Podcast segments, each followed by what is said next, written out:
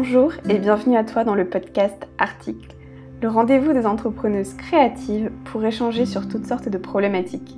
Je suis Amélie, graphiste, et j'ai créé Redessiner, mon studio de création qui conçoit pour toi des univers de marques rayonnants. Alors l'hiver arrive, il commence à faire super froid.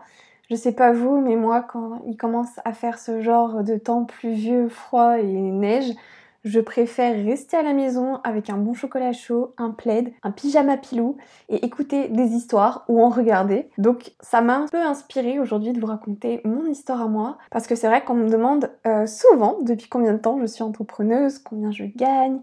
Et en ce moment, j'ai reçu aussi pas mal de questions sur le comment j'en suis arrivée à être entrepreneuse. Donc ça m'a beaucoup inspiré pour aujourd'hui vous raconter un petit peu comment j'en suis arrivée là aujourd'hui. Donc c'est parti j'ai créé ma micro-entreprise euh, l'été 2020, donc je suis entrepreneuse depuis plus d'un an.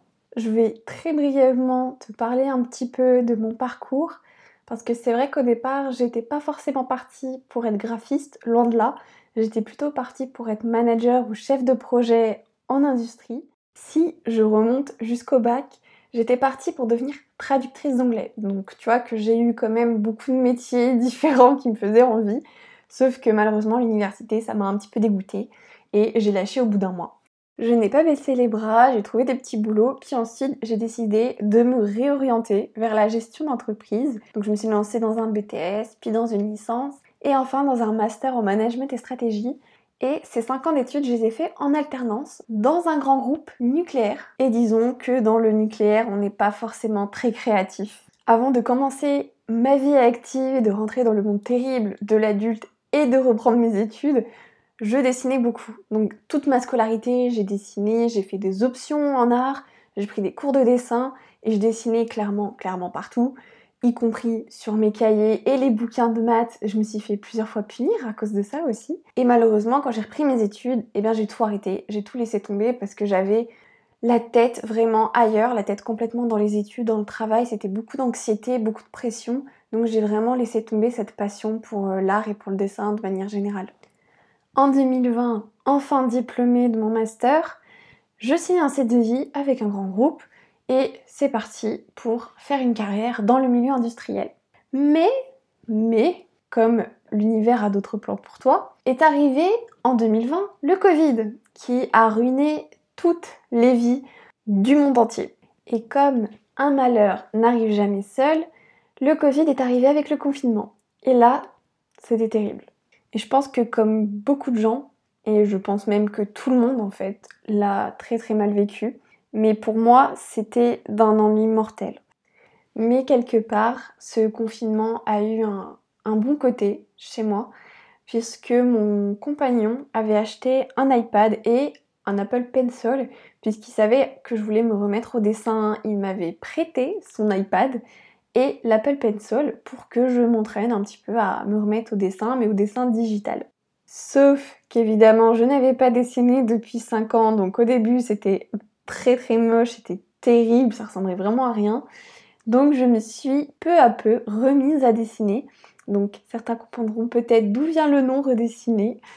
Mais voilà, j'ai repris petit à petit le dessin, j'ai repris mes bases. Euh, c'est un petit peu comme le vélo, quoi, c'est revenu naturellement un petit peu tout seul je dessinais vraiment tous les jours et à un moment j'ai commencé à publier mes illustrations sur Instagram et sur Facebook et il y a eu un petit engouement de la part de mes proches et de mes amis qui ont commencé à me commander des illustrations personnalisées ou à vouloir en acheter sous format d'affiche. Et c'est là en fait où j'ai compris que je pouvais en faire un complément de salaire. Donc j'ai créé ma micro-entreprise redessinée spécialisée dans l'illustration. De mon point de vue, je n'étais pas totalement entrepreneuse puisque j'avais aussi un emploi salarié à côté dans une association. Donc j'étais vraiment pas partie pour être illustratrice à temps plein, c'était vraiment juste un complément de salaire à ce moment-là. Et il s'est avéré que je me suis très vite rendu compte que l'univers avait d'autres plans pour moi et je commence réellement à croire que peu importe le chemin que vous puissiez prendre, si votre place n'est pas à cet endroit précis, eh bien allez ailleurs et le destin ou l'univers va vous le rappeler constamment. Donc j'ai eu ma petite piqûre de rappel de l'univers puisque ce travail était tout bonnement horrible. Je vous passe les détails, mais j'avais qu'une envie, c'était de partir. Donc je me suis réfugiée dans ma micro-entreprise. Sauf qu'à ce moment-là, en fait, j'étais plus heureuse avec l'illustration non plus. J'étais un petit peu au fond du trou, il faut dire les choses comme elles sont. Et j'ai essayé de trouver vraiment ma place. Et je me suis aussi rendu compte que j'avais les compétences et les connaissances pour créer des identités visuelles stratégiques. Puisque j'ai fait un master en management et stratégie, je sais comment gérer une entreprise, je sais comment doit fonctionner une stratégie business. J'ai donc décidé de faire fusionner les deux, graphisme et stratégie business. Et j'ai donc fait une formation de quelques mois en graphisme pour justement être diplômée et avoir les compétences et les connaissances que j'avais pas forcément à ce moment-là dans ce domaine. Le management en entreprise, c'est vraiment pas mon truc. Je suis un petit peu anticonformiste et j'aime pas trop avoir un chef au-dessus. J'ai très vite compris que je devais devenir entrepreneuse et être mon propre chef. Et c'est cette année, en septembre 2021, que j'ai quitté cet emploi, Libération, et que je me suis lancée à 100% dans redessiner. Et c'est la plus belle chose que je n'ai jamais faite de ma vie. Je pense que personne peut se rendre compte à quel point c'est un bonheur au quotidien de faire quelque chose qui plaît et juste te sentir à ta place. Je me sens à ma place, je sais que j'aide des entrepreneurs qui ont du talent, qui ont du potentiel et qui ont vraiment un projet exceptionnel. Je les aide à concrétiser tout ça. Je, vois leur sourire en fait, je vois leur, le bonheur qu'elles ont une fois que je leur rends le projet, c'est la meilleure chose que je puisse faire de mes journées. Je n'en vis pas encore puisque je n'ai pas encore atteint mon objectif de chiffre d'affaires, mais c'est bien parti pour. Et je sais que je lâcherai pas l'affaire. Si je dois reprendre des boulots à côté, je reprendrai. J'ai vraiment saisi ma place et je sais que je la lâcherai pas.